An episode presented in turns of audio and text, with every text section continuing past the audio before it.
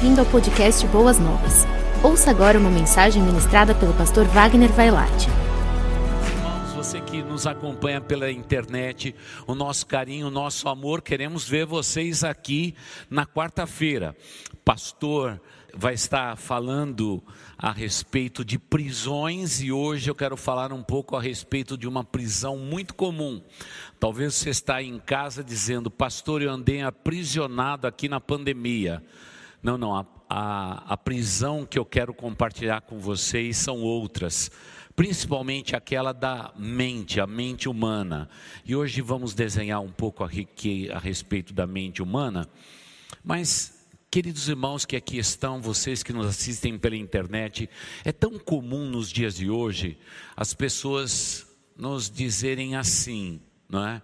Eu não me sinto realmente uma pessoa completa. Eu acho que existe alguma coisa de muito errado comigo. Quando alguém diz isso para você, você já pode ter certeza que essa pessoa está acorrentada às suas emoções. Aliás, a mente humana até hoje é um mistério, irmãos. Olha que eu gosto muito de ler a respeito da mente humana, mas querida igreja, amados irmãos, é, a mente humana é um, é um desafio. É um desafio. Quantos outros diz, eu me sinto horrível, eu não faço nada direito. Todas as pessoas que eu conheço são melhores do que eu. Tudo que eu faço é errado. E acredito que as outras pessoas façam tudo muito melhor do que eu faço. Outras expressões são assim: eu sinto que a minha família, até mesmo na escola, até mesmo na igreja, todas as pessoas que estão ao meu redor são melhores do que eu mesmo. E dizem as irmãs que eu mesma. Eu fico imaginando se alguém dissesse algumas dessas coisas a um psicólogo ele imediatamente iria dizer: Eu preciso trabalhar nesta área. Claro que a igreja de Cristo Jesus não tem nenhum desejo, nenhuma pretensão de, de concorrer com psicólogos, psiquiatras, é, com sociólogos ou até com filósofos da mente humana, que agora nesses últimos tempos é uma matéria a ser estudada. A igreja não quer competir com nenhum desses profissionais, porque eles são muito melhores do que a gente. A igreja quer cuidar da alma, das emoções humanas. E aí se torna uma barreira, porque querendo cuidar da alma humana, nós encontramos um grande desafio diante da gente. Um grande desafio. É ao mesmo tempo cuidar do corpo do ser humano, dizendo que vocês precisam ser sadios, cuidar da alma de vocês, que é a vida emocional de vocês, de maneira sadia, e também cuidar do espírito de vocês, esse espírito que se relaciona com Deus. É, equilibrar, como eu gosto sempre de dizer, esses três paratos girando na vida de um ser humano é muito difícil, porque muitas vezes temos problemas físicos, outra hora temos problemas de ordem emocional. Outra hora temos problemas espirituais. E o que nós devemos fazer? Devemos equilibrar esses pratos. E talvez o equilíbrio desses pratos, a gente ter uma visão equilibrada de nós mesmos, física, emocional, espiritual, é que nos faz uma pessoa de autoestima. Porque a pessoa que consegue enxergar o seu corpo, a sua alma e o seu espírito de maneira equilibrada, a sua estima é alta.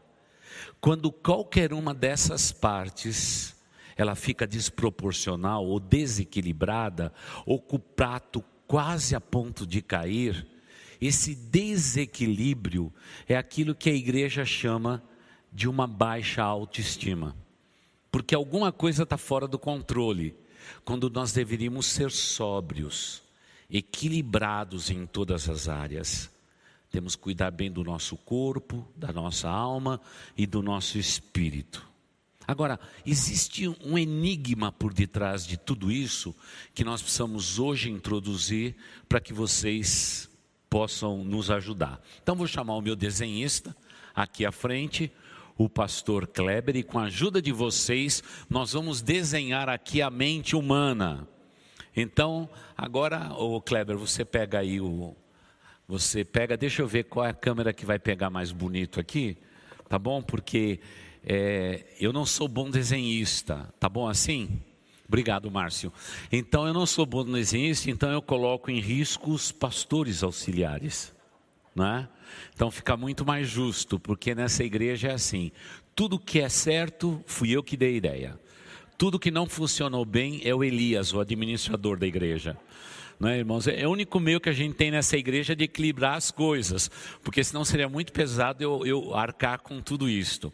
Kleber, faça aí uma, um rosto humano arredondado aí, vai ser o primeiro traço seu aí, um, um, uma bola como se fosse o corpo humano. Ah, até que você começou certo e terminou certo, viu? Olha, pode desenhar duas orelhas aqui, viu, Kleber? Faz favor. Isso, duas orelhas. Por favor, uma boca aqui. Muito bem, agora os, os olhos. Tá bonito os olhos, viu? O nariz. Esse nariz aí saiu de italiano, viu? Esse nasceu de, de, de italiano. Agora, Kleber, eu vou pedir para você pegar a caneta de outra cor. E você vai agora, enquanto eu estou falando, ele vai compondo exatamente o enigma quando tratamos da vida emocional das pessoas. Tudo que nos Deus nos deu para entender, Ele faz isso através dos cinco sentidos. Quais são os cinco sentidos que nós temos? Pode, pode falar alto, pode falar alto. O tato, né? O paladar, muito bem, o paladar. O que mais? A audição, né? O olfato desse nariz italiano aí, como o meu, né? E o que mais? Hã? Visão e o que mais? que mais? A audição já falou, vai lá. Fala aí a respeito daquilo que você come, aquele chocolate que você come. É o quê? Paladar, pronto. Então veja só, é claro que vocês meninas tem um sexto sentido. Eu não vou colocar nessa lista porque é um pouco duvidoso.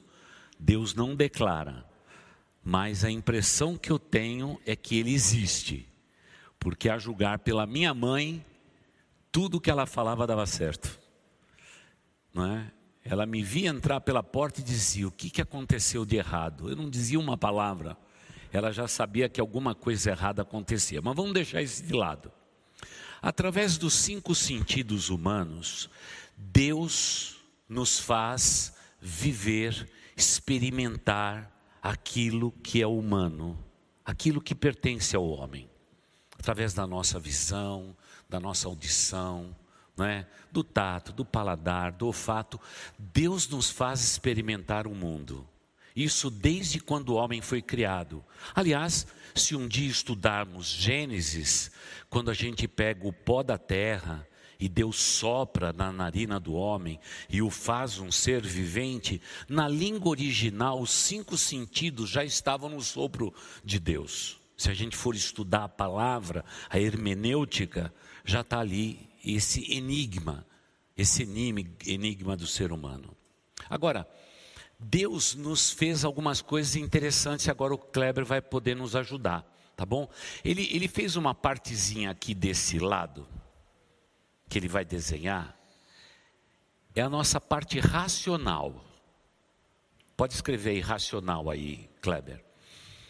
É, é a nossa parte racional. Toda a mente humana, ela tem uma área dela que é uma área racional, é aquela onde que estão as, as coisas exatas da nossa vida, dimensão, altura, profundidade, aquilo que nos provoca a razão.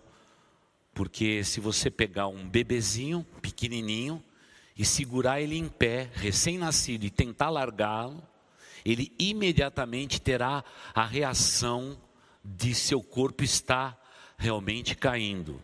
Então, essa é a parte racional humana. Essa é a parte racional. Do lado de cá, nessa mesma proporção, nós vamos ter o nosso lado emocional. Se você entender esse princípio, que isso aqui é de igreja, isso aqui não é de psicologia. Se você mostrar para o seu psicólogo, ele vai dizer: olha, é, eu gostaria de refutar várias coisas que você está dizendo aí. Mas isso é o que a Bíblia nos ensina a respeito do ser humano. Então nós temos um lado racional e temos um lado emocional, com o qual assimilamos a vida. Então isso é comum a todo ser humano, não é? Quando um homem diz na Bíblia, por exemplo, miserável homem que sou, não é a razão dele dizendo, não é a razão dele, é a emoção dele dizendo. Deus usou isso para a glória dele? Claro que usou. Quando, por exemplo, Moisés é chamado por Deus, ele diz: Senhor, eu sou um homem pesado de língua, falando de uma questão física que ele tinha, provavelmente a gagueira, ele era gago. Você percebe que se Deus usou um gago para libertar o povo de Israel, ele pode usar você que fala bem, não é? Deus pode usar tudo. Mas, na verdade, havia uma questão emocional. Ele diz: Senhor, eu não sou a pessoa mais qualificada para essa tarefa. Então estava o lado emocional dele ali, que estava embutido. É bonito a gente ver isso. Por exemplo, numa família disfuncional do Antigo Testamento, quando uma mãe amava mais um filho do que amava outro, a Bíblia podia ter omitido isto, mas ela não omite isso, ela faz questão de ser o que ela é. Ela não fala de pessoas perfeitas. Sabe por quê? Deus sempre soube que nós temos um lado racional, onde que a gente gosta de fazer todas as contas, mas por outro lado nós temos um lado emocional que não nos deixa fugir da realidade, que nós somos um ser emocional também. Claro que Deus deu duas ferramentas para equilibrar tudo isto, tá? Então vou pedir para que pastor Kleber faça uma, uma bolinha agora aqui em cima. Tá? E você vai escrever aqui subconsciente. Todas as vezes que emocionalmente eu sou chocado, eu passo por pavor, por medo, ou por coisas que são interrogações e que eu não compreendo, eu jogo tudo isso no meu subconsciente. É uma caixa d'água que a gente coloca lá todos os pensamentos que nós não aceitamos. É lá que nós deixamos nossas decepções, nossos medos, nossas ansiedades. Então eu chamo isso da nossa caixinha de prisão. A nossa prisão está no subconsciente nosso. Agora, ser humano é tratado por Deus enquanto ele dorme. É por isso que quando você dorme, o teu corpo fica num, num estado realmente quase de inércia. A pulsação sua cai, as suas, os seus pulsos cerebrais diminuem grandemente, parece até que você vai ser operado. A tua pressão ela fica completamente alterada durante o período de sono, porque Deus está fazendo você descansar. E quando você descansa, Deus vai purificar a sua mente, para que haja equilíbrio no teu ser. E é por isso que a gente sonha. Alguns sonham coloridos, outros sonham em branco e preto. Cada um tem um jeito, não é? Mas todos nós sonhamos. Tem aqueles que se lembram do sonho e tem aqueles que não se lembram do sonho. Mas todos nós sonhamos porque a Bíblia diz que Deus purifica a nossa mente enquanto nós dormimos. Então é por isso que a gente tem pesadelo, né? Então todo mundo diz assim: nossa, eu tenho muito pesadelo. Eu digo assim, meu irmão, que bom. É claro que no pesadelo você sonha, não é? Com a sua esposa, tá com a voz do pastor Wagner. Aí você acha aquilo desconecto, mas tudo é desconecto, porque é o teu sub consciente. É a caixinha que Deus deu para purificar as suas emoções. Por isso que a igreja não admite de que a gente faça qualquer hipnose para fazer qualquer regressão, porque ela é perigosa. O maligno pode se ocupar da, desse momento da mente humana, ou desse lapso, para ocupar um espaço na mente humana. Por isso que há dentro da nossa igreja também tantas pessoas oprimidas pelo diabo. Essa é a área que ele mais gosta de atuar. Não é na tua razão. Porque a tua razão já logo diz, a Bíblia diz. Nas suas emoções, quando você está com a tua autoestima bem baixa, o maligno chega lá e se candidata a ser seu amigo. Mas na razão ele não consegue vencer. É por isso que Deus diz que o nosso culto tem que ser o quê? Racional. Porque se a gente for um culto só emocional, sabe o que vai acontecer? Até na hora do culto, o maligno pode prevalecer sobre a vida de muitos. Talvez seja por isso que Batista é chamado de conservador, que nós não gostamos muito das emoções e etc. Mas nós fazemos isso porque nós entendemos esse diagrama. E agora aqui, ele vai fazer agora um coração aqui, só para diferir tanta bolinha que o pastor está Aí bota um coraçãozinho aí bonito. E agora você vai escrever aqui, Pastor Kleber, consciência. Quando Deus criou o homem, Ele criou desse modelo que nós estamos falando aqui, mas Ele deu para o homem a sua impressão digital, que é a consciência. Você pode ser crente, você pode ser incrédulo, você pode ser ateu, você pode ser macumbeiro, você pode fazer o que você quiser com a tua vida, mas a consciência que Deus existe e que você é humano está impregnado na sua consciência. O ser humano pode estar na próxima sexta-feira fazendo um despacho de macumba, ali no cemitério de Vila Alpina. Quando ele estiver abaixado, sacrificando um animal, ele sabe na sua consciência que aquele ato não é um ato espiritual. Não é. E que ele está em desacordo com a palavra de Deus. Quando alguém mente, quando alguém rouba, quando, gente, quando alguém fofoca, fala mal de outro e etc. Tudo isso é registrado nessa grande máquina computadora da nossa vida, que é a nossa consciência. Aquilo que a gente não compreende, que a gente não aceita, que a gente rejeita, vai para a nossa subconsciência, para Deus tratar depois. E eu assimilo tudo isso através dos cinco sentidos, equilibrando sempre na minha mente o que é racional e o que é emocional. Então é por isso que a gente sempre equilibra as coisas da melhor maneira possível. Então, claro que eu tenho que prestar um culto a Deus que toque nas minhas emoções, mas ele tem que estar no controle da minha razão. Porque se ele estiver descontrolado e a emoção for mais alta, eu já perdi o culto. Eu não estou adorando a Deus em espírito e em verdade. Então tenho que ter muito zelo.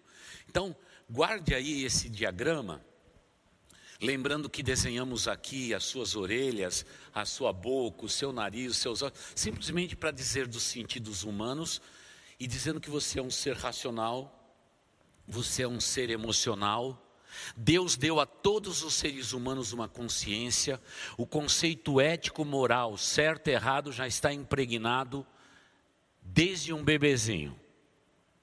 Você quer ver o teste? Pega o bebezinho no colo por bastante tempo e depois coloque ele no berço. Ele vai gostar tanto do calor humano que ele vai rejeitar o berço. Não é? Então, isso é consciência. Ele já é manhoso ele já é pecadorzinho, porque filho de cobra, cobrinha é. Não tem jeito, não, não podemos nos desassociar dessa realidade. E claro, tudo aquilo que é duro, difícil, hostil, eu rejeito. E quando eu rejeito, eu coloco nessa caixinha incrível que é a subconsciência humana. E graças a Deus que Deus diz que Deus dá o descanso, a bênção dele enquanto nós dormimos. Ele purifica a nossa vida para trazer o que, irmãos? Equilíbrio na nossa vida. Pastor Kleber, obrigado, viu? Você é um bom desenhista, viu? Melhor do que eu. Então vamos ao nosso tema. Quando alguma coisa está desajustada na vida de um ser humano, é porque esse equilíbrio entre razão e emoção está perturbado.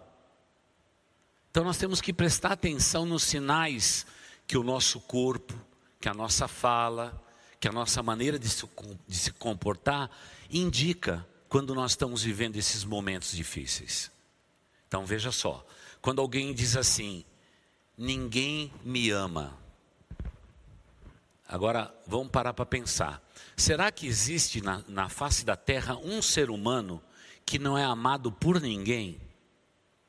Isso está errado. Temos estudado desde hoje na nossa live o que? Que Deus é amor e que Deus a todos amou. Então isso já é desequilíbrio. Talvez alguém possa dizer, é um desequilíbrio espiritual, pastor, porque a pessoa não conhece que Deus é amor. Pode ser. Mas o que ela está tentando dizer é o seguinte: que racionalmente ela não se sente amada porque ninguém a ama, ou ninguém o ama. É um negócio muito complexo, porque veja só, se tem esse raciocínio, já cresceu se tem esse raciocínio, já é um ser humano. Foi gerado por alguém. E aí então a gente começa a fazer a conta de chegar e dizer: não, tem alguma coisa errada na questão racional dessa pessoa, porque ela não está racionalizando a sua vida. Ela tem um pai, ela tem uma mãe, ela tem irmãos, ela tem pessoas que amam. Talvez no momento, o amor que essa pessoa está dizendo que faz falta, talvez seja um amor próprio, não o amor de outra pessoa. Porque eu pergunto para as mulheres que são casadas aqui: você acha que um homem te amar é suficiente para você? A resposta vai ser não. É bom ser amado por alguém, mas primariamente não é o amor que nós mais precisamos. Talvez a consciência do amor de Deus na nossa vida seja maior do que qualquer outro amor que nós podemos ter na nossa vida e na nossa existência. Os demais amor que recebemos de outras pessoas são pequenos extras que Deus nos concede. Mas o amor absoluto é o amor de Deus. E não há na face da terra nenhum embrião no ventre de uma mulher que Deus não diga: Eu te amo e eu tenho um propósito para a sua vida. Não existe. Não existe. Por isso que a igreja é frontalmente contra o aborto. Porque se há concepção, existe propósito divino, existe amor incontido de Deus por um pequeno ser que já foi fecundado. A vida já está ali. E se há vida, há a possibilidade de Deus amar e ter um propósito grande. Por isso, a vida no ventre de uma mulher é inviolável e intocável. Esse é o conceito bíblico disso tudo. Talvez aquela criança nasça e, no fundo, no fundo, não seja muito bem amado pelos seus pais. Talvez alguma disfunção familiar provoque determinados sentimentos na vida desta criança. Mas Deus continua amando, e a igreja de Cristo Jesus tem que continuar amando. Os educadores nas escolas devem continuar amando, para que nós possamos recuperar aquele lapso que faltou na vida de quem sabe desse menino, daquela menina, etc, etc. A sociedade ela foi montada debaixo desse teorema de amar as pessoas, explicitar o amor de Deus para que as pessoas cresçam de maneira forte e madura e equilibrada nas suas vidas. Porque o que passa disso é desequilíbrio entre a razão e a emoção. Claro que quando a gente olha para um gráfico desse, a gente descobre que nós somos seres espirituais também. Então, é por isso que o sentido da vida, os cinco sentidos, a maneira com que eu assimilo o mundo é que me faz também um ser espiritual. Por isso que a fé, quando ela é explicitada, ela é algo que a razão não consegue entender e a emoção não consegue ver. É interessante quando a gente fala a, palavra fé. Ela foge do princípio de razão e de emoção. Ela é uma coisa além de razão e emoção. E é a fé que traz o equilíbrio que nós precisamos na vida. Por isso que talvez esse tempo de pandemia, as pessoas vivendo desequilíbrios dos mais variados na sua vida, não tendo fé, eles descobriram que eles não tinham nada em suas vidas. É por essa razão é que a gente tem que olhar bem de perto o ser humano e descobrir o que está faltando na sua vida.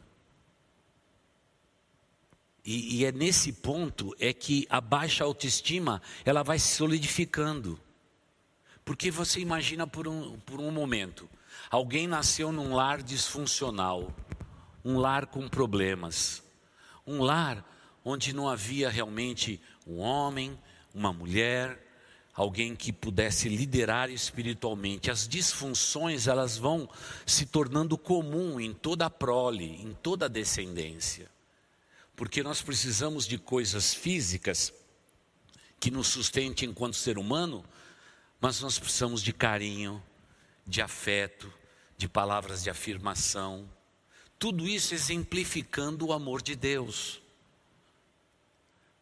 Mas o que acontece? Quando o lar é disfuncional, eles têm erro, a raiva, o ódio, a traição, a maldade vai se perpetuando naquela família, por pura disfunção.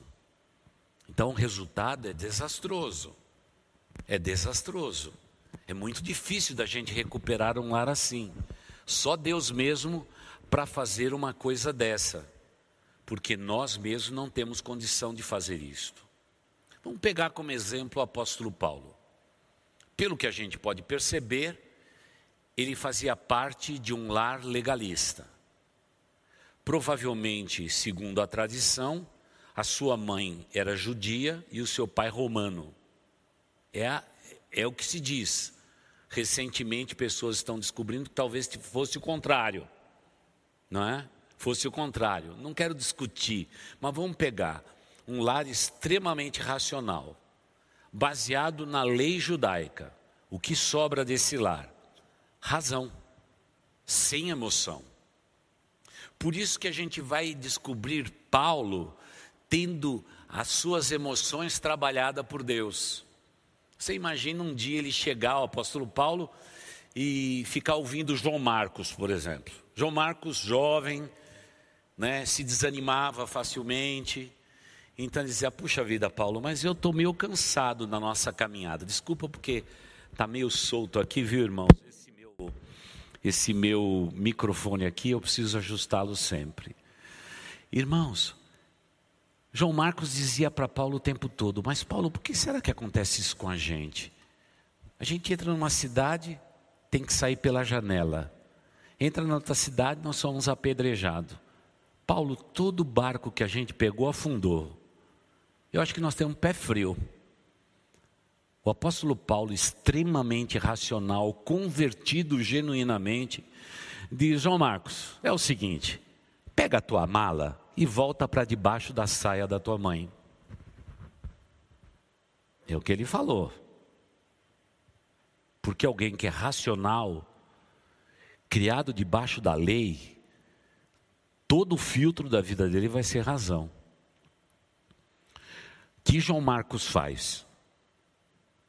Emocional do jeito que ele era, deve ter ficado magoadinho e voltou para debaixo da saia da mãe. O apóstolo Paulo vai vivendo de racionalidade em racionalidade.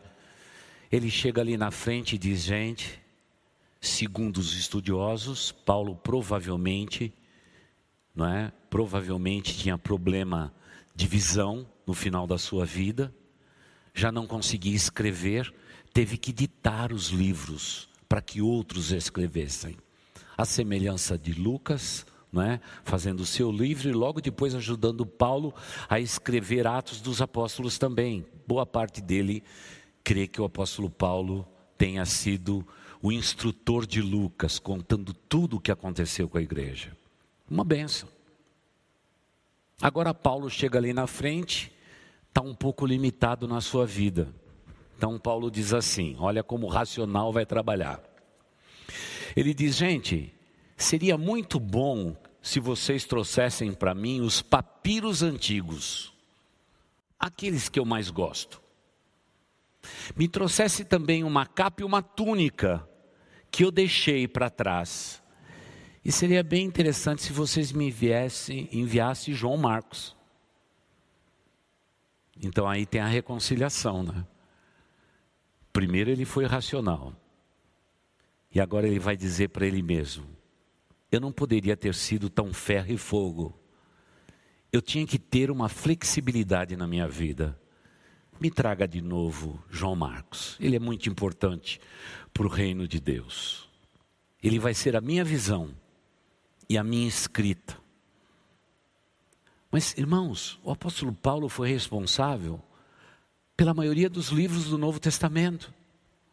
Deus usou esse homem? Usou. Mas Deus teve que trabalhar também na vida de Paulo. Agora a impressão que eu tenho na igreja de Jesus hoje é que todo mundo chega pronto. Chega tão pronto que até julga o irmão. Por isso que eu não gosto de julgar ninguém. Porque quem julga é juiz. E às vezes a pessoa chega na igreja e já está julgando o irmão que nem conhece. Fica um negócio meio complexo, fica um negócio muito difícil. Porque muitas vezes a nossa questão é que ou a gente é só razão ou a gente é só emoção. Irmãos, vamos começar por hoje trazendo equilíbrio na nossa vida. E o equilíbrio não está nos cinco sentidos. O equilíbrio não está no nosso ser consciente ou nosso ser inconsciente ou subconsciente. O equilíbrio da nossa vida está entre razão e emoção.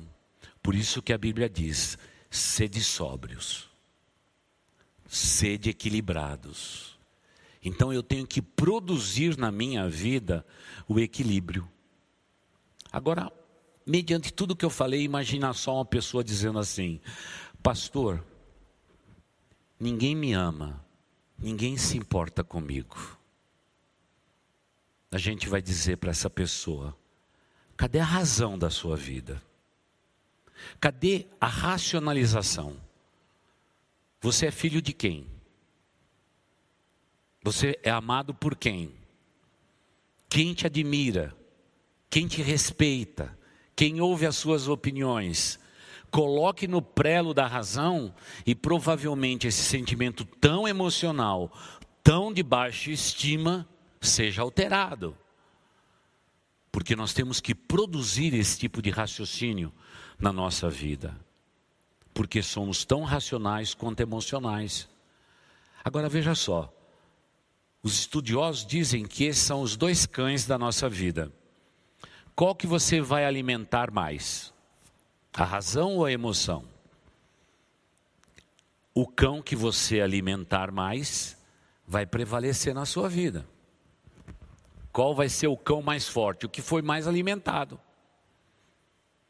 Então tem gente que só é, é razão, não é? Você já viu alguém bem racional? Difícil, viu, irmãos?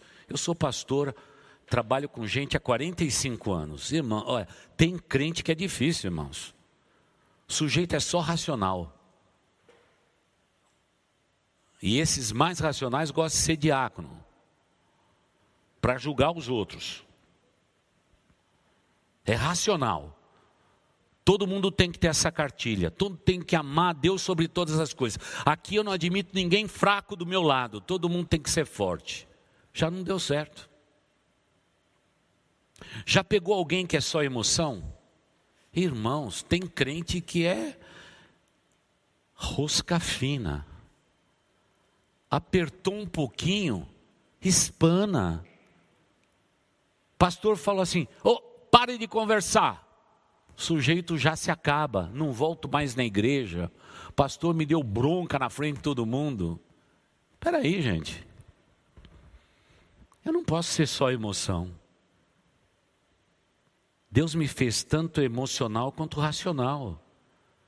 Quando eu tomo uma bronca do professor na classe e diz que eu vou mal, eu tenho que ir para casa e dizer: eu fui mal mesmo, eu vou pegar a prova de novo, vou ler de novo e dizer: ei, gente, mas será que eu fui tão mal assim? Onde foi que eu errei? Porque a minha razão e a minha emoção são que nem dois cães. Eu tenho que alimentar os dois da mesma forma, para que eu seja uma pessoa equilibrada e não desequilibrada. E tem gente que é só emoção, tem gente que é só razão, e aí tem desequilíbrio. O, o ponto médio da balança é que eu tenho que ser tanto racional quanto emocional. Puxa vida, as pessoas estão dizendo que eu estou muito triste, eu estou mais calado, eu estou mais aborrecido. Será que é assim? Pai, mãe, será que eu tenho transparecido que eu, eu estou uma pessoa mais triste, um pouco mais para baixo e etc? Um pai, uma mãe, um amigo, uma amiga, um pastor, o diácono, o líder vai dizer: Não, eu tenho percebido você assim. Mas isso é declarado não para me deixar desequilibrado, mas para produzir equilíbrio na minha vida. Então, o desequilíbrio da baixa autoestima tem fontes, e as fontes são reais. Só que a pessoa que vive o momento desta prisão, que é a baixa autoestima, ela tem que tomar um fôlego e lembrar que ela não é só emoção, ela é também razão. Por isso que quando alguém se casa, ele casa-se com alguém que é o oposto dele ou dela. É assim. Plínio, você é o oposto da dali? Ele é teu oposto? Então deu certo. Pastor, o meu marido não se parece comigo. Aí que ficou bom. Aí que ficou bom. Porque Deus está trazendo o quê? Equilíbrio. Mas nós, seres humanos, queremos que o mundo seja igual. Não é? é seja igual. Você imagina, por exemplo, nesta semana com todo o movimento gay no mundo inteiro. Todo mundo quer ser igual. Mas o mundo igual, ele é chato, ele é feio demais. As pessoas têm que ser o que elas são. Mas nós lutamos por isso. Nesse mundo de equidade, a gente luta desta forma para que todo mundo tenha tudo igual um com o outro. Irmãos, o mundo sempre será diferente, porque o ser humano, ele é completamente diferente um do outro. Deus quando criou esse mosaico, ele fez todo mundo de maneira diferente. Esse é o bonito de Deus. Ele não fez ninguém com a mesma impressão digital. Ele não fez ninguém parecido com o outro. Todos nós somos diferentes, para que houvesse equilíbrio no mundo inteiro mas nós queremos igualar. Já viu igreja? Igreja é o lugar onde a gente mais gosta de ver gente igual. Todo mundo tem que pensar igual, tem que achar igual. Quando alguém acha diferente, sabe o que a gente faz? A gente deixa de lado, deixa na cadeira do pensamento. É um erro isso. Veja só, todo mundo tem o mesmo direito na igreja. Não importa a sua condição, a maneira de você pensar e agir, todo mundo tem o mesmo direito dentro de uma igreja. Nós temos que nos aceitar mutuamente do mesmo jeito. Essa semana alguém disse que a igreja está fazendo um monte de coisa errada, dando vacina para tanta gente, trazendo tanta, tanto problema para a nossa igreja. Eu disse obrigado, mas nós vamos continuar vacinando. Não porque eu mande, mas porque a maioria da igreja decidiu que nós faríamos isso. A liderança da igreja decidiu, eu não vou voltar atrás. Eu não volto atrás naquilo que a gente decidiu. Isso é igreja. Espero que a pessoa tenha ouvido e tenha dito: tá certo, pastor, se foi decidido pela liderança, está decidido por todos nós. Nós acatamos. Não é? Não com o objetivo que todo mundo pense igual. Não, mas para dizer, às vezes a gente pensa diferente. Mas o denominador comum da nossa vida é Jesus Cristo. Dele, por ele e para ele foram feitas todas as coisas. Então eu preciso perguntar para você: você é uma pessoa equilibrada? Irmãos, não tem nada de errado a gente dizer, pastor, eu acho que eu sou um pouco desequilibrado. Não tem nada de errado. O teu desequilíbrio, ele é muito mais emocional ou racional? Porque tem muita gente que diz: levanto minha voz contra outro ser humano, porque a minha razão diz que eu estou certo. Então é quando razão e emoção está tão ligado que a pessoa se auto-justifica a respeito dos seus próprios erros. Se bem que a gente já sabe de carteirinha nessa igreja que quem levanta a voz para um outro ser humano é o errado. Porque ninguém, de maneira racional ou de maneira emocional, para prevalecer a opinião sobre outro, tem que levantar o volume da voz. Não. A gente fala do mesmo tom, da mesma maneira. É por isso não é, que até na igreja de Jesus a gente ensina para os casais. Vocês vão discutir? Então que a briga seja boa. Então, primeira coisa, faz um café e um chá. Senta os dois na cozinha, fica na mesma altura dos olhos e converse a respeito. Bote as crianças para dormir e converse a respeito. Você já percebeu que as melhores brigas que você se meteu, você estava em pé, com o dedo em riste, discutindo com um ser humano? Se você soubesse o segredo de sentar para conversar, a maioria das brigas da tua vida não teria saído. Porque quem senta se desarma e fica na mesma altura do seu oponente. E quando a gente olha, olho no olho, com uma xícara de chá e café, tudo tem tudo para dar certo. Agora, essa tal de baixa autoestima é um negócio muito complexo. Veja, por exemplo, o que o apóstolo Paulo falou na sua segunda carta aos Coríntios, capítulo 4, os versículos 16, 17 e 18. Nós vamos ler esse texto. 2 Coríntios 4, os versículos de 16 a 18. Ele vai falar de tudo. Vai falar de desânimo.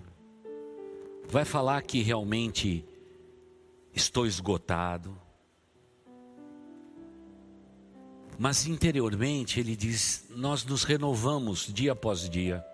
Ele não fala de instantaneamente, mas fala que dias vai trazer o renovo espiritual que a gente precisa interior. Fala de sofrimento, fala de glória de Deus, e depois ele declara qual é o segredo. E a gente vai continuar isso a semana que vem. Vamos continuar falando sobre baixa autoestima. Eu vou falar na semana que vem quem são os agentes da baixa autoestima. E gostaria que todos os pais estivessem aqui. Porque os maiores agentes da baixa autoestima de uma pessoa são os pais, tios e avós. É eles que colocam as pessoas para baixo. Feliz é você se você coloca os seus netos, os seus filhos sempre para cima. Mas vamos falar na semana que vem. Olha o que o apóstolo nos diz em 2 Coríntios 4, os versículos de 16 a 18. Vamos lá? Se você não trouxe a sua Bíblia, eu vou dar um gesto de misericórdia para você. Você vai ver o slide mas eu quero pedir para que você venha à igreja e traga a sua Bíblia, é, essa Bíblia aqui, ó, física, essa daqui, para você rabiscar, tá bom? Não guarde tudo na sua mente, porque eu adoro crente sem muita memória, sem muito HD de memória, aquele que precisa anotar. Esses são os melhores. Anote tudo, porque a maior capacidade que a sua mente tem é de se esquecer, não é de se lembrar, viu? Graças a Deus por isso, porque se a nossa mente fosse de lembrar tudo, eu ia me lembrar de cada fisionomia, de cada ovelha que eu já tive e me deu trabalho. Graças a Deus que já está tudo no esquecimento, tudo perdoado. Mas olha o que diz o apóstolo Paulo.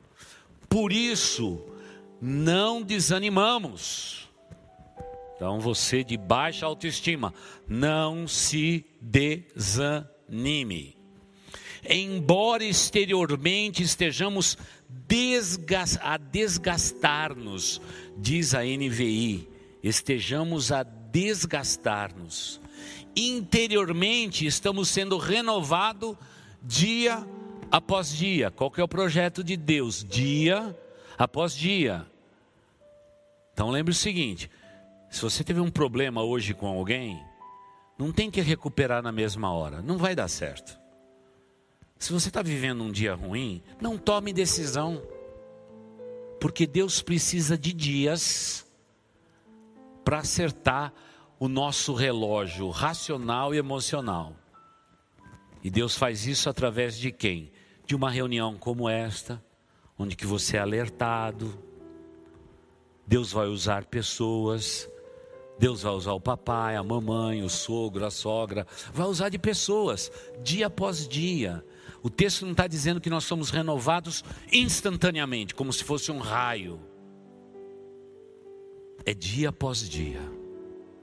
Deixe os dias passar. Deus vai endireitar as tuas veredas. Pois os nossos sofrimentos leves e momentâneos, talvez alguém diga aqui, Pastor, e se o sofrimento for severo e não for momentâneo e tem durado anos, então você precisa de ajuda. Aliás, no primeiro momento que você se sentiu assim, você já precisava de ajuda. Se já se passaram muitos meses, muitos anos, você já está atrasado. Porque tem muito adulto deformado emocionalmente e racionalmente que deviam ser tratados desde a infância, mas não foram. E aí vem para a igreja com uma expectativa assim: eu aceitei Jesus, agora minha vida vai dar tudo certo. É mais deformação ainda. Porque o trabalho de Deus é dia após dia, dia após dia. Mas se você tem passado agora por sofrimentos leves e momentâneos, ou seja, problemas pontuais na sua vida, fique tranquilo, fique tranquilo. Cada um desses sofrimentos leves e pontuais estão produzindo na sua vida glória eterna. O apóstolo está dizendo que parece que na sua balança racional emocional, o pêndulo ou ponteiro da balança aponta para Deus, aponta para aquele que é divino. Então não olhe para os pesos da balança, olhe para o ponteiro da balança, ele está apontando para o alto, para Deus.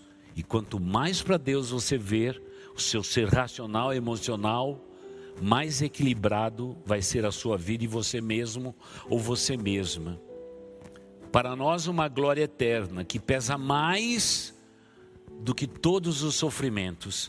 Pastor, ninguém me ama, ninguém me quer, a balança está lá embaixo. Deus está dizendo o seguinte: o peso do teu sentimento, se você deixar Deus trabalhar na sua vida, olha a razão prevalecendo. O ponteiro da balança vai equilibrar a vida de vocês porque é isso que importa. E o ponteiro da nossa balança é a fé que nós temos no nosso Deus. E assim diz o texto no seu versículo final: fixamos os olhos não naquilo que se vê, olha a fé aí, mas nas coisas que não se vê. Pois o que se vê é transitório, mas o que não se vê é eterno. Sabe qual é a resposta para alguém com baixa autoestima? É fé em Deus. Colocou a fé em Deus, o equilíbrio vai vir. Se não colocar a fé em Deus, o desequilíbrio vai persistir. Eu me lembro de uma ovelha que dizia que ninguém amava, ninguém a queria. Claro, foi abandonada pela mãe no dia do seu nascimento, deixada no hospital para ser criado por alguém. Não é fácil, né? Você acha que um bebezinho emocionalmente não sente abandono? Um bebê sente a, a rejeição de uma mãe no ventre. É uma questão emocional. Claro que ela passou por lares de crianças, vários deles, onde deram alimento, deram roupa e deram acolhimento. Mas não conseguiram fazer por essa menina o que o pai e uma mãe deveria fazer desde o ventre, desde o nascimento. Faltou. A vida ficou desequilibrada. Emocionalmente sempre lá embaixo. Aí ela vem e aceita Jesus com 14 anos de idade. E vai ser acolhida e abraçada pela igreja. Quando ela chegou, ela chegou toda deformada. A sua baixa autoestima era visível.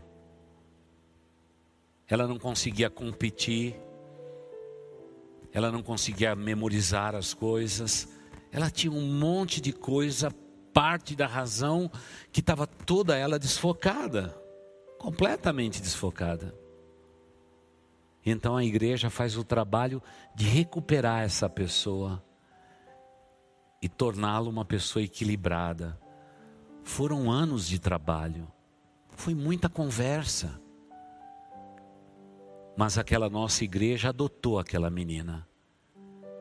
Ela vivia um período de tempo com uma família, depois passava para outra família, tudo dando acolhimento, dando cuidado, vestindo, amparando, levando para a escola. E cada seis meses ela mudava de lar. E algumas pessoas diziam, pastor, será que isso vai dar certo? Mas um dia eu estava no meu gabinete e aquela moça entrou. Agora já moça, bonita. Ela disse assim: Pastor, você é meu pai, postiço, mas você é meu pai. O que está faltando na minha vida? Eu já entendi a fé, já recebi Jesus, já compreendi tudo que a Bíblia diz. Já passei pela classe de batismo, já me batizei e tudo mais. Mas, pastor, dentro de mim falta alguma coisa que me faz sentir a pior pessoa desta igreja, ou a menor de todas as pessoas da igreja. E eu não tive dúvida, discutir fé com ela. Eu acho que você não tem ainda fé suficiente para entender que você é amada, você é querida e que você tem um lugar não só no nosso coração, mas no coração de Deus. E aí veio a expressão: Pastor, será que Deus de fato me ama? E ali estava evidente a pontinha do iceberg. Claro que existia uma construção por debaixo daquilo, mas a pontinha era a falta de fé comecei a falar para ela a respeito de fé. E o quanto que era importante a fé para equilibrar a vida espiritual dela. E sabe o que ela foi tirando do baú dela? Os defeitos de todo mundo pelas casas pela qual passou. Eu falei, querida, se você pensou que a gente ia dar os melhores lares para você, você errou. Nós demos os piores mesmo, porque todos nós aqui somos piores. Não existe perfeição em nós e nunca haverá. Mas a gente continua debaixo desse teto porque a gente tem fé em Deus. Porque caso contrário, a gente já teria ido embora. Porque perfeição não existe aqui. E eu falei: a perfeição só existe numa pessoa, em Deus. Se você subtrair a fé nesse Deus, não tem remédio mais para você. Não tem como consertar a sua vida. Porque o que ela não conseguia entender é que entre o nosso ser racional e o nosso ser emocional, o pêndulo da balança aponta para ele. E o equilíbrio está em Deus, não em nenhum dos seres humanos. E ela, bem bonitinha, pôs a Bíblia no peito e disse: Pastor, eu vou pensar nessas coisas, porque eu estou sempre culpando alguém por aquilo que eu não tenho. Porque esse é o maior problema da pessoa com baixa autoestima. Ela sempre está culpando o outro por aquilo que não teve, ou não tem, ou que não terá. E isso é dramático.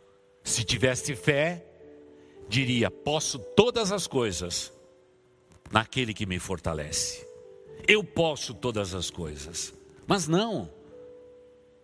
Nós olhamos para nós mesmos e olhamos para os outros. Para nós mesmos temos um só olho, temos um tapa-olho, mas para os outros temos olhos que veem. Aí é claro, entre razão e emoção, todos estão condenados, porque destituídos estão da glória de Deus, porque todos nós somos pecadores. Mas quando eu coloco a fé em Deus, tudo isso muda. O apóstolo Paulo nos disse no texto estudado, e foi bem simples de entendê-lo. Assim, queridos irmãos, eu faço uma coisa: eu fixo meus olhos não naquilo que se vê, mas naquilo que não se vê. Eu coloco os meus olhos fixos em Deus. Eu olho não para aquilo que é transitório, mas para aquilo que é eterno. Eu olho para o meu Deus. E quando eu vejo isso, eu contemplo o eterno. Então existe possibilidades para mim.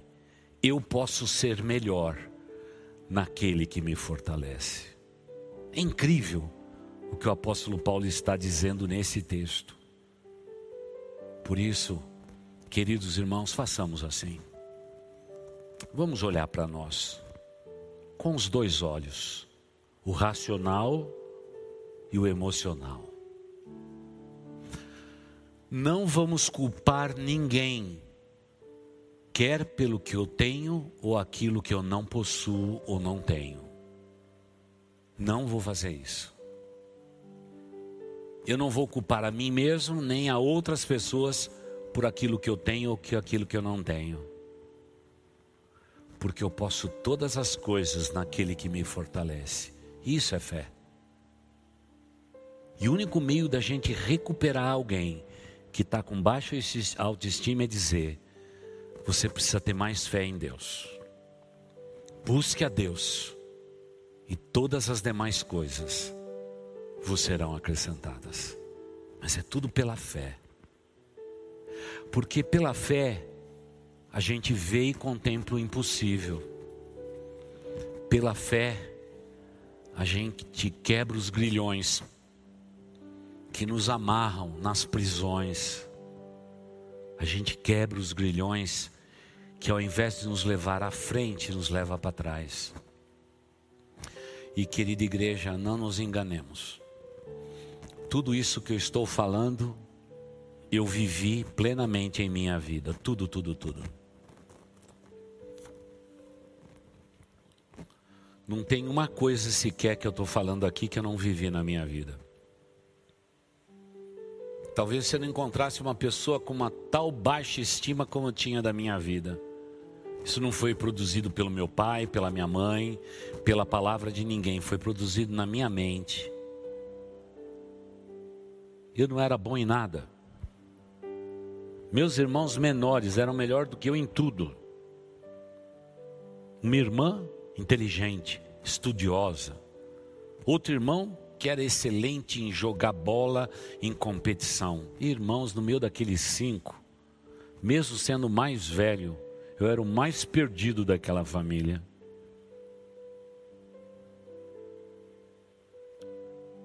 Eu nasci antes da hora. Fui chamado de bastardo durante tantos anos. Qualquer festa de aniversário eu tinha certeza que não era para mim, porque sempre surgia alguém para soprar a velhinha. E o meu sonho era um dia ter uma velhinha só para mim e que ninguém no mundo mais assoprasse, só eu assoprasse. Mas uma família de cinco, tinha cinco bocas santas para soprar a velhinha. No Natal, eu queria que meu avô e minha avó entrassem por aquela porta e só entregasse o presente para mim para mim.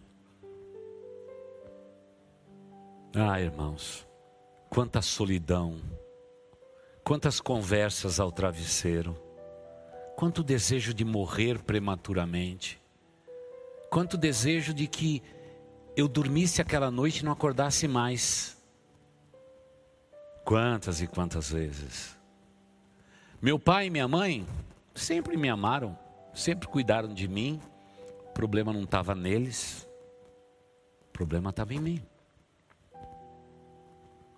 Até o dia que eu entrei naquela pequenina igreja. Não havia muitos bancos, não havia muito lugar para escolher para sentar, mas eu entrei naquela igreja. Pela primeira vez na minha vida, alguém disse que Deus me amava e que eu era amado por Deus. Naquele dia, o meu ser racional se tornou tão elegantemente forte que eu saí daquela igreja dizendo para as minhas emoções: por que você está se lastimando do que você não tem, do que você não possui, do que você não é?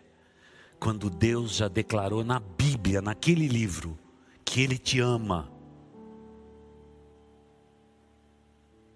Foram meses de luta. Foram dois anos de luta. Até que eu consegui entender, sem processar um gráfico bonito, sem falar de subconsciente, consciente, ser racional, ser emocional, porque tudo isso a gente aprendeu dia a dia com Deus.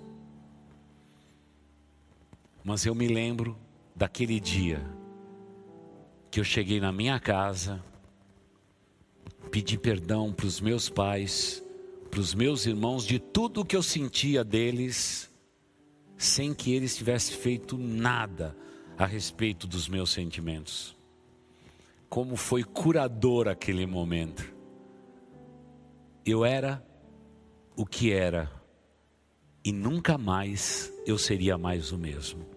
Foi o momento do equilíbrio entre razão e emoção. E o que eu não sabia explicar, eu deixei aos pés de Jesus, dizendo: Um dia o Senhor vai me responder. Porque eu não tinha todas as respostas, mas pela fé, eu tomei posse daquilo. Minha vida foi mudada por completo. Agora eu ia para a escola disposto a estudar, não para ser o primeiro, mas para fazer o que eu tinha que fazer.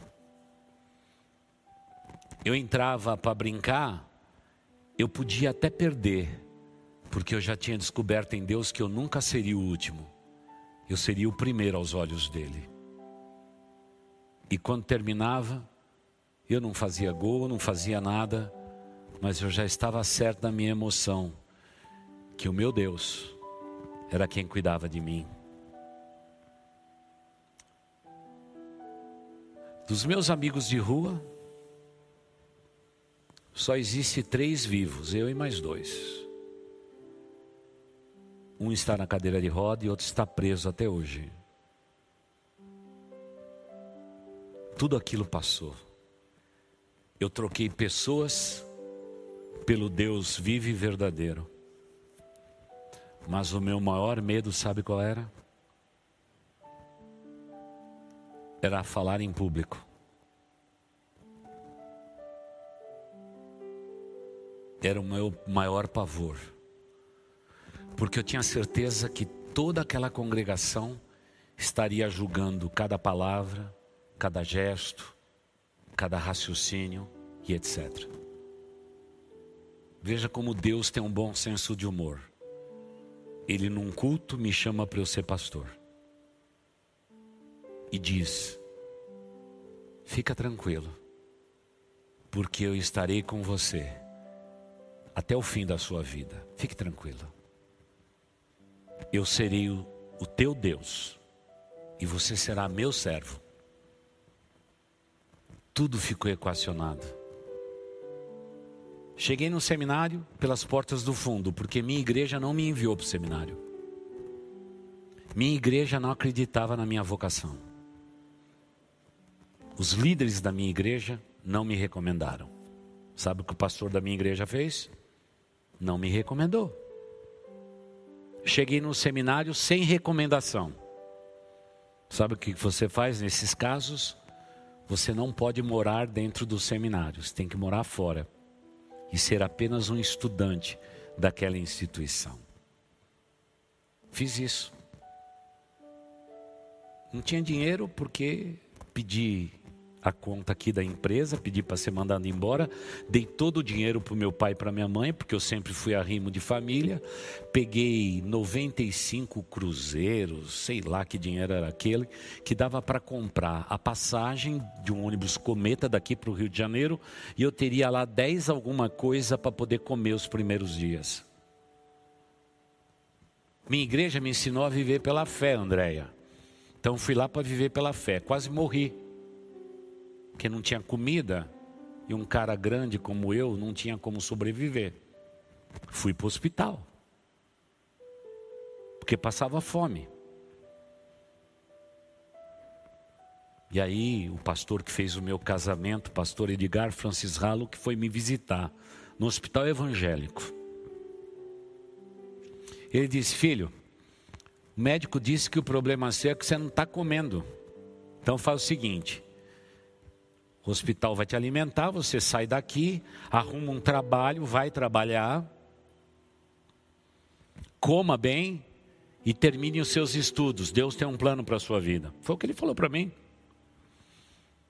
Obedeci ao pé da letra, porque eu queria viver pela fé, não queria trabalhar mais. Mas aí eu descobri uma coisa linda que Deus me deu. Eu não sou o melhor orador do mundo e nem quero ser. Não nasci para ser o melhor pastor do mundo e nem quero ser. Mas Deus me deu visão espiritual. Eu sempre fui visionário, desde quando era pequenininho. Eu queria consertar o mundo. Voltei desnutrido, voltei para o seminário e comecei a organizar tudo. Assumi a cantina do seminário que ninguém queria fiz a melhor cantina. Organizei porque ninguém trabalhava, todo mundo vivia pela fé, que nem eu. Aí eu perguntava: Você tem dinheiro para pagar a tua conta, para comer direito? Não, então vem que eu vou fazer. Montei equipes de vender livros, equipes de pintar casa, equipes de consertar coisas. E quando chegava todo dia à tarde, todas as equipes saíam. Sabe o que Deus fez comigo? Eu fui o seminarista mais rico que o seminário teve em quatro anos. Porque Deus sempre me deu visão. E naquele dia no hospital, eu descobri que aquilo que eu pensava era o caminho que eu devia seguir. E se você perguntar o que eu tenho de melhor hoje, eu tenho visão a respeito desse reino de Deus, com o qual eu tenho abençoado a vida de muitas pessoas por todo canto do mundo. Porque eu tenho a visão de onde a gente tem que ir. Esse é o meu dom. Eu sou um visionário. Eu vejo o reino de Deus com outros olhos, que a maioria das pessoas não vê. Isso não é meu, isso é Deus quem deu. Porque desde pequenininho eu sempre fui assim. Eu sempre queria mudar as coisas, mudar a história das pessoas, mudar a saga das pessoas. E foi assim que Deus me fez. Mas, por causa da minha vida e das minhas escolhas, eu escolhi o pior momento do ser humano é viver se lamentando e reclamando porque ninguém me ama, ninguém me escuta, ninguém me quer, ninguém se importa comigo, ninguém, ninguém, ninguém. E quem pensa em ninguém, ninguém, ninguém, vira um João ninguém, desculpe o João, e uma Maria ninguém, desculpe as Marias. Nós viramos isso. Agora, um lampejo da vontade do Pai muda e altera todas as coisas. A gente continua a semana que vem, mas eu quero garantir a você, a respeito de baixa autoestima, eu fui especialista e louvo a Deus que durante 15 anos da minha vida eu vivi desse modo, achando que se eu tivesse a dó dos outros, a pena dos outros, o sentimento dos outros, eu seria uma pessoa aceita. Vivi 15 anos miseráveis da minha vida, até o dia que eu me coloquei em pé, pela fé nos meus próprios pés, e disse: Eu conheço alguém que pode mudar a minha história para a sua glória. E foi o que eu fiz. E agradeço a Deus por tudo. E por onde eu tenho passado, eu tenho visto multiplicação. Porque a igreja que eu creio não é aquela que soma, mas aquela que multiplica possibilidades. E é nessa igreja que eu tenho vivido. E os melhores anos da minha vida, graças a Deus, eu tenho vivido nesta igreja. Os 27 melhores anos da minha vida. Tudo que Deus nos deu, Ele multiplica de um jeito que eu não sei explicar. Tudo para a glória dele. Mas termino tomando mais tempo hoje do que habitual. Tudo começou com um garoto de baixa autoestima, que foi criticado severamente por pessoas, dizendo que eu era um Zé Ninguém, que eu não daria certo, que eu não passava de um filho bastardo. O cara que nasceu para dar errado, deu certo. Eu vou contar para vocês e vocês vão entender. Terça-feira eu saí para fazer a minha diálise. Talvez para todo mundo que faz diálise no mundo é um dia difícil. Para mim não é um dia difícil. Eu saí, fui de novo como sempre faço, porque eu sou romântico. Cheguei na sala, meu filho Daniel dormindo, para dar lugar para os meus netos aquele corpo enorme caído naquele colchão. Eu disse: Senhor Deus, o Senhor é o doador disto. Esse menino é teu. Fui no quarto do lado, lá estava a minha filha mais velha, ladeado das minhas netas. Abri, olhei e disse: Senhor Deus, foi o Senhor que fez isto. Fui para o quarto, vi minha esposa linda e maravilhosa, ao lado dos meus netos. Louvado seja Deus. Fui para outro quarto, minha filha Nádia, minha americana, que nasceu lá quando éramos missionários nos Estados Unidos, ela estava lá deitadinha e eu disse: Senhor Deus, o Senhor faz tudo perfeito ao seu tempo. E durante todo o meu passeio, até a nossa cachorrinha foi me acompanhando, quatro e meia da manhã, batendo o rabinho e sorrindo até. Foi Deus quem fez, não fui eu.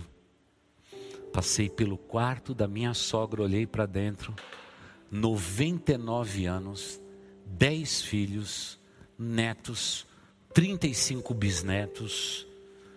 E eu disse: Senhor Deus, ter essa mulher vivendo debaixo do meu teto é uma honra, é o mais alto privilégio que alguém pode ter. Aí eu olhei no espelho e me vi no espelho e disse de novo para Deus: eu não tenho, mas o Senhor tem. Eu não posso, mas o Senhor pode. E quando o Senhor fizer tudo o que o Senhor disse que faria na minha vida, eu chegarei à única conclusão: que eu sou pequeno demais e grande é o meu Deus. Diante desse raciocínio, eu sepulto pela fé o garoto até 14 anos que dizia para si mesmo: é melhor morrer. Hoje eu quero viver. Amanhã, quatro e meia da manhã, começa tudo de novo. Eu vou para a máquina, faço hemodiálise, mas eu sou o melhor paciente, o melhor cliente, a melhor pessoa que pode passar por aquele lugar ainda que eu saiba que tenha lá pessoas melhores do que eu. Mas na minha vida, eu estou lá, fazendo a minha parte. Tudo vai começar de novo? Vai. Mas eu agradeço a Deus que um dia eu sepultei quem eu era, para viver a melhor vida que um homem pode viver, pela fé no Filho de Deus, aquele que me amou e por, por mim mesmo se entregou na cruz do madeiro. Enquanto eu viver, eu vou glorificar o nome dele. Baixa autoestima não tenho mais. Alguns me chamam de careca, mas um careca simpático. Alguém diz: Você é pastor de uma igreja da Zona Leste. E eu digo assim: É isso mesmo, meu irmão. É todo mundo da Zona Leste. Talvez alguém diga qualquer outro comentário mas nada mais me afeta, porque eu sei em quem tenho crido, e eu sei que Ele é poderoso para guardar a minha alma até o dia final. Vamos orar. Amado Deus, eu te agradeço e te louvo, porque se um dia o Senhor mexeu na minha vida e alterou o meu destino, o Senhor pode fazer isto com qualquer um dos meus irmãos e irmãs, amigos ou amigas, que nos ouvem agora, nos assistem agora, ou quem sabe nos dias próximos farão isso através da internet. Tu és um Deus que não faz acepção de pessoas. Se o Senhor fez isto comigo, o Senhor fará isto com os outros também. Obrigado, Pai, porque o Senhor tem me abençoado, eu te louvo por isto. O Senhor tem mudado a minha vida, eu te agradeço por isto. E Pai de amor, tudo que o Senhor fizer na minha vida, tudo será para a tua honra e para a tua glória, porque nada é meu, tudo é teu, Senhor. E Pai, quero terminar os meus dias na face da terra, quantos dias o Senhor me der, glorificando o teu nome e tendo a visão correta da tua igreja para esse momento e para a história que ela vive. Sei no íntimo do meu coração, ó Deus Altíssimo, que o fim de todas as coisas está próximo. O mundo está sendo preparado para a chegada do Anticristo. Pai de amor, que o Senhor permita, nas últimas linhas, nos últimos capítulos da história da tua igreja, que sejamos uma igreja equilibrada, uma igreja sóbria, que estejamos realmente equilibrados entre razão e emoção, e que o ponteiro e o pêndulo do equilíbrio da balança da fé possa ser a tua pessoa. Por isso, nos abençoe, ó Deus e nos ajude em tudo, porque precisamos da tua ajuda e da tua intervenção. Entrego nas tuas mãos todos que puderam me ouvir, porque esta pregação foi mais um testemunho pessoal daquilo que o Senhor é capaz de fazer. Obrigado por me amar, Senhor.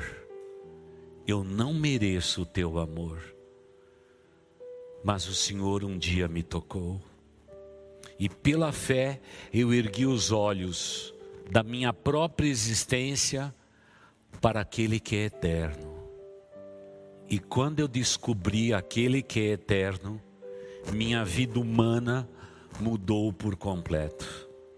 E o que eu sou hoje eu sou um misto de alguém que está sendo dia a dia transformado pela Sua graça. E te agradeço a Deus porque o Senhor que começou a boa obra em mim, o Senhor ainda não concluiu, mas o Senhor haverá de concluir. Eu te louvo, te agradeço pela tua igreja, pelo teu povo, meus irmãos e minhas irmãs, e os despeço agora com a tua bênção e com a tua paz. E oramos assim em nome de Jesus. Amém. Você ouviu o podcast Boas Novas? Não se esqueça de seguir nosso canal para ouvir mais mensagens que edificarão a sua vida.